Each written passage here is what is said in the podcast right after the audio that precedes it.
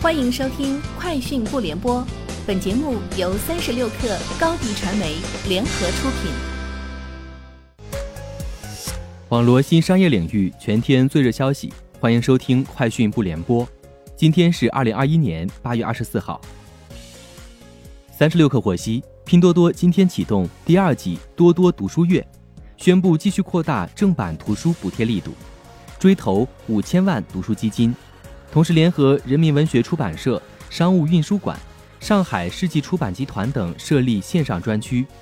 据拼多多介绍，即将在全网最低价基础上继续补贴两百万册正版经典图书，涵盖《苦难辉煌》《尤利西斯》《昨日的世界》《人生海海》等。今年四月，拼多多首次推出多多读书月。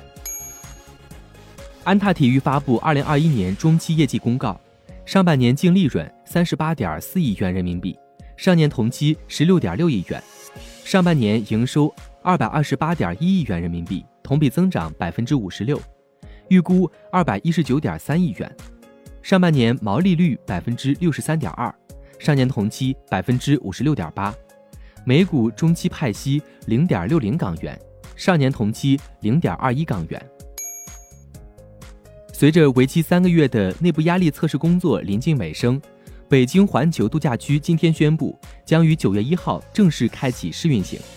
试运行期间，北京环球度假区将按照政府疫情防控的相关要求，严格落实多项运营管理措施。北京环球影城主题公园、北京环球城市大道以及两家度假酒店——环球影城大酒店、诺金度假酒店——仅对受邀客人开放。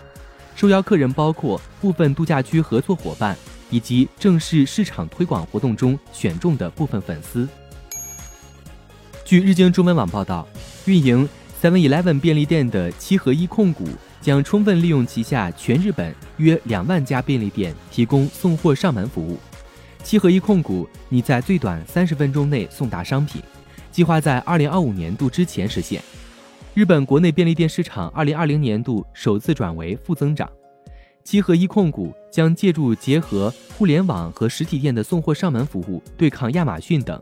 零售业的竞争将进入新阶段。FF 今天宣布，FF 九幺刚刚穿越美国六十六号公路，完成了三千六百五十三公里的长距离道路测试，在未来的几个月里，FF 将生产更多的 FF 九幺预量产车。以进行进一步的测试、车辆研发和升级，并为二零二二年的交付做好最后准备。据报道，苹果计划在未来几个月推出一款更高端的 Mac Mini，搭配更高的处理器。新版 Mac Mini 有望与十四英寸和十六英寸 MacBook Pro 机型一起于今年秋季发布。新版 Mac Mini 将用 M1X 芯片取代英特尔处理器，以提高性能。新版 Mac Mini 将采用有机玻璃顶部，还搭配一个磁电源端口以及额外的端口。